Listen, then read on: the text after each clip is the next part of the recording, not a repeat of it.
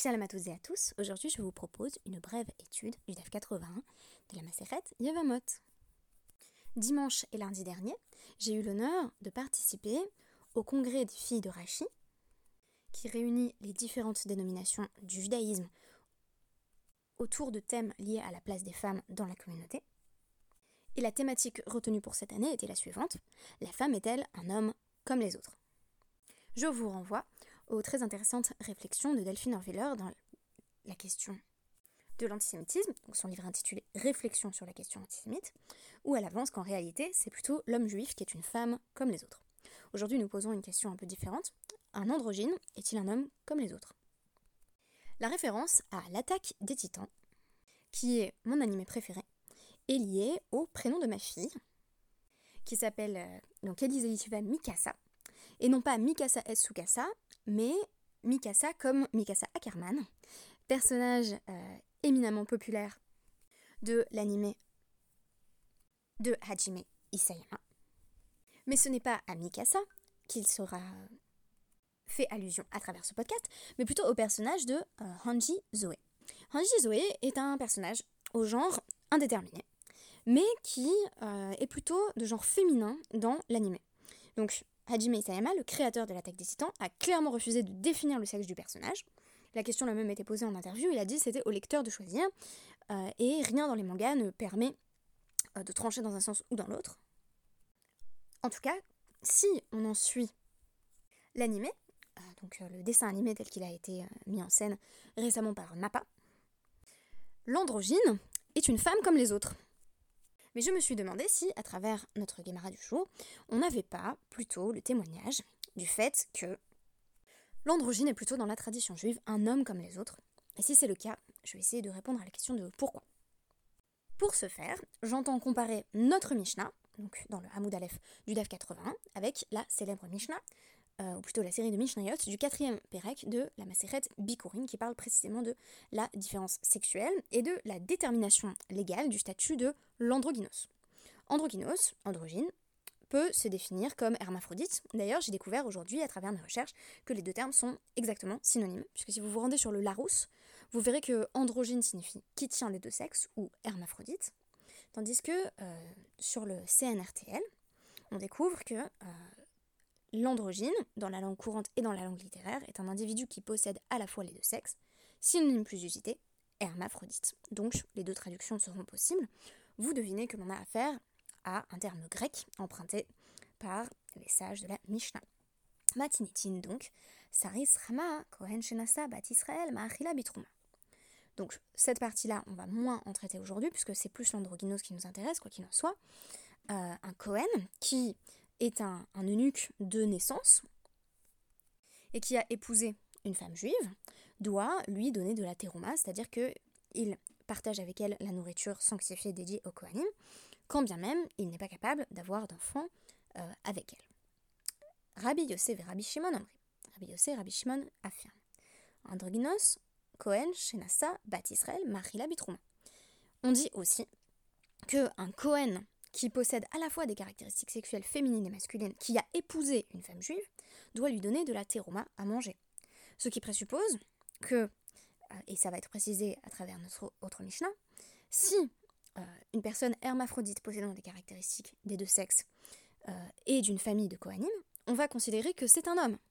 Alors qu'on pourrait tout à fait dire que cette personne qui a aussi les caractéristiques sexuelles d'une femme ne peut pas épouser une femme, puisque c'est aussi une femme. Ce n'est pas dans ce sens-là que nous allons aller. Rabbi Yehuda Omer. Tumtum, shenikra venim sazacha.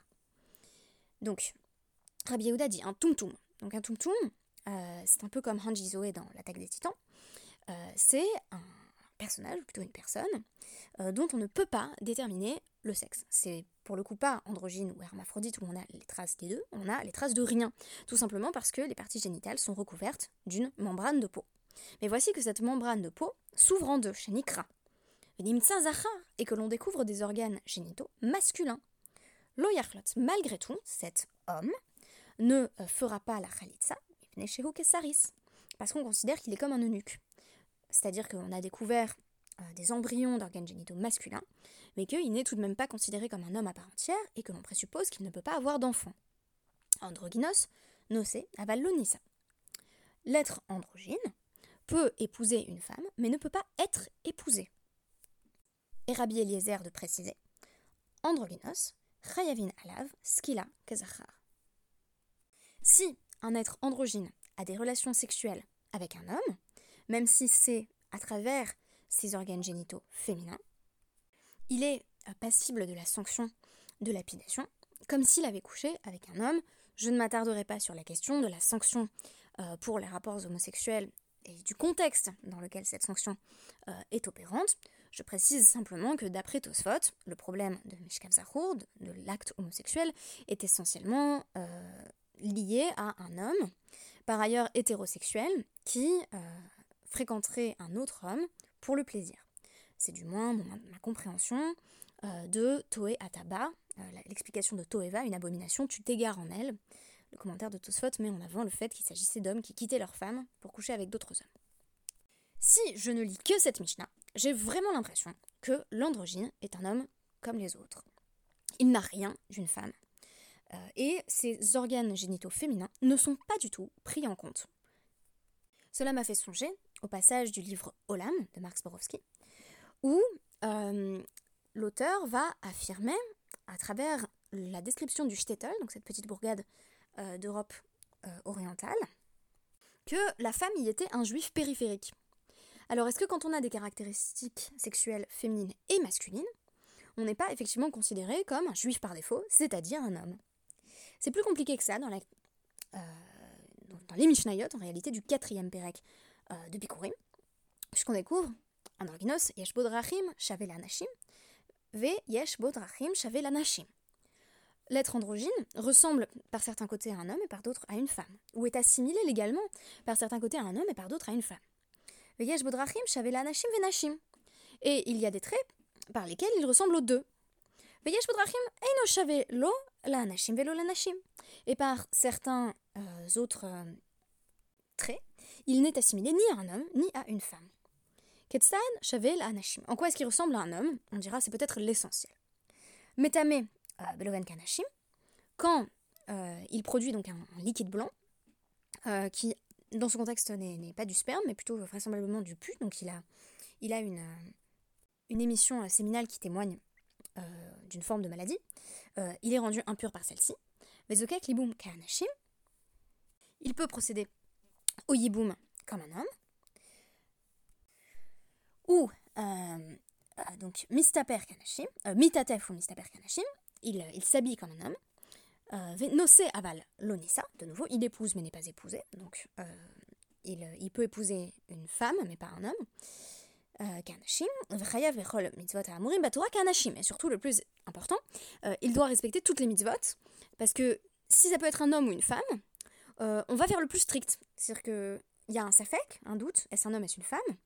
Euh, si c'est en réalité une femme, euh, alors il n'a pas besoin de faire les 113 mitzvot, il est exempté de certaines d'entre elles, notamment les mitzvot liées au temps, euh, ou l'étude de la Torah dans certains contextes.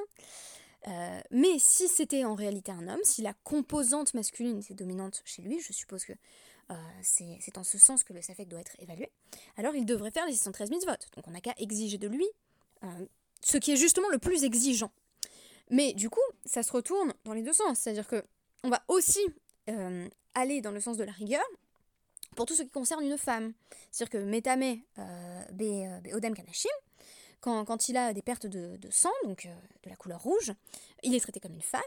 Il ne peut pas s'isoler avec, avec des hommes comme s'il était une femme. Donc là encore, on va être plus strict en envisageant la possibilité qu'il y ait une dominante féminine. Euh, al Baltakif, euh, il n'a pas la mitzvah, en réalité, il y a une exception à ce qui a été formulé précédemment, il n'a pas euh, la mitzvah de, de, ne pas se couper les, les les, les coins des cheveux et les coins de la barbe. Pas sous le mina et kanashim, c'est-à-dire il ne peut pas témoigner donc, en matière de, de din et fachot dans les, affaires pénales. Euh, sachez qu'il y a des exceptions euh, à l'exemption ou à l'exclusion du témoignage des femmes. De façon surprenante, on nous dit euh, Nifsal Minakeo Nakanashim. il ne peut pas être Cohen, il semble donc exclu de la Keuna, ce qui est surprenant, puisque dans, notre, dans notre Mishnah, tiré cette fois-ci de Yevamot, on avait ce cas d'un Cohen qui est pourtant androgynos. Donc pour comprendre la, la discordance apparence, la discordante, discordance apparente entre les deux Mishnayot, il faut expliquer qu'il peut être rendu pas saoul, c'est-à-dire que euh, il peut être euh, disqualifié euh, de consommer de la terouma s'il a un rapport sexuel avec un homme. Par d'autres aspects, l'androgynos est semblable aux hommes et aux femmes, c'est-à-dire que, par exemple, al-Makato ve al-Kilalto kanashim kanashim. Quelqu'un qui le frappe, qui le maudit, est, coupable, et donc va devoir payer, ou en tout cas comparaître devant un bédine, comme si cette personne avait frappé un homme ou une femme. Une personne qui le tue euh, de façon malencontreuse, shogeg, golé, est exilée, donc va dans les villes de refuge, ou mézid, narag, anashim, vanashim. Et si, si c'est un homicide volontaire, il est mis à mort, comme un homme ou une femme qui tuerait quelqu'un d'autre.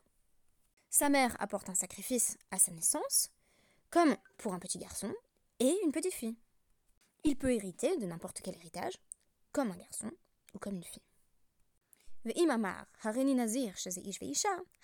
Si quelqu'un dit, ou s'il dit, euh, je suis nazir, si euh, celui-ci est un homme et une femme, il devient nazir parce qu'il a décrit la réalité. C'est-à-dire que l'androgyne est à la fois un homme et une femme. Mais en même temps, il n'est considéré ni comme un homme ni comme une femme, dans le cas de quelqu'un qui dirait Harini Nazir chez Eloïsh Veloïcha, Enfin, précisément dans ce cas-là, Einon Nazir, en réalité, la personne qui dirait je deviens Nazir si il n'est ni un homme ni une femme ne devient pas Nazir. Ce qui est paradoxal, parce qu'on vient de dire qu'en cela, il n'est comparable ni aux hommes ni aux femmes. Sa valeur n'est pas évaluée dans le système des, des ni comme un homme ni comme une femme, c'est-à-dire qu'il ne peut pas vouer sa propre valeur au temple. Et Rabbi Meir de conclure à ce sujet Androgynos bria euh, bifne atmaru. L'androgyne est une créature à part entière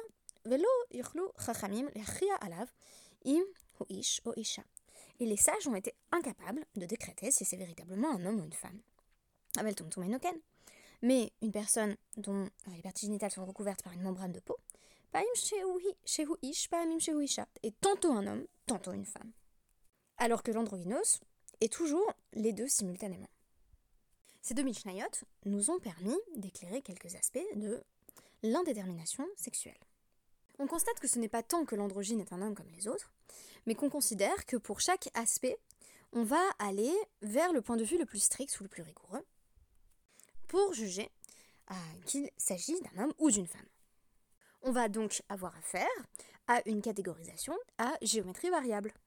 Je parlais hier de la possibilité d'élaborer des catégories pour ensuite proposer des écarts vis-à-vis -vis de la norme.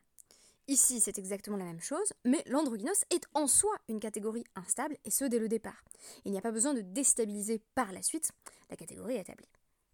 L'androgynos est aussi souvent utilisé euh, dans euh, les courants euh, du judaïsme qui tiennent à mettre en avant la pluralité des expressions de genre au sein de la tradition, comme un exemple euh, une démonstration du fait que les sages considéraient qu'il n'y avait pas que deux genres, mais qu'il y en avait beaucoup plus que ça, Tumtum, Ailonit, euh, Saris, et j'en passe, et des meilleurs. Et pourtant, il me semble que l'exemple de l'androgynos euh, n'est pas suffisant pour affirmer que la Torah nous invite à sortir de la binarité de genre, parce que, à part les quelques rares exceptions où on considère que l'androgynos n'est ni homme ni femme, la plupart du temps, on le fait rentrer soit dans une catégorie, soit dans l'autre. On a donc affaire à des catégories mobiles, mais qui euh, sont malgré tout posées comme euh, importantes. De même, la Hailonite reste une femme, quand bien même elle soit sous-développée sexuellement. Le Saris reste à coup sûr un homme, même si toutes les lois euh, ne s'appliquent pas à lui exactement de la même manière. Il me semble très difficile de parler de sortie de la binarité à partir de ces quelques cas. Peut-être faudrait-il parler de l'exemple du Tum Tum, ce que je ne ferai pas à travers euh, ce DAF, puisqu'il ne traite pas particulièrement du, du tum à part entière, euh, pour envisager une sortie possible de la binarité. Je ne sais pas, c'est une piste qui mérite d'être explorée. En tout cas, l'androgynos est finalement plutôt homme par défaut, dans la plupart des cas. Euh, parfois femme par, défaut également, lorsqu'il s'agirait d'être plus strict avec lui. Mais il reste en trajet sous forme de passerelle en quelque sorte entre le pôle masculin et le pôle féminin. C'est dire si ce sont principalement ces deux catégories qui restaient, qui restaient structurantes aux yeux des sages. Merci beaucoup d'avoir partagé cette réflexion avec moi et Shabbat Shalom.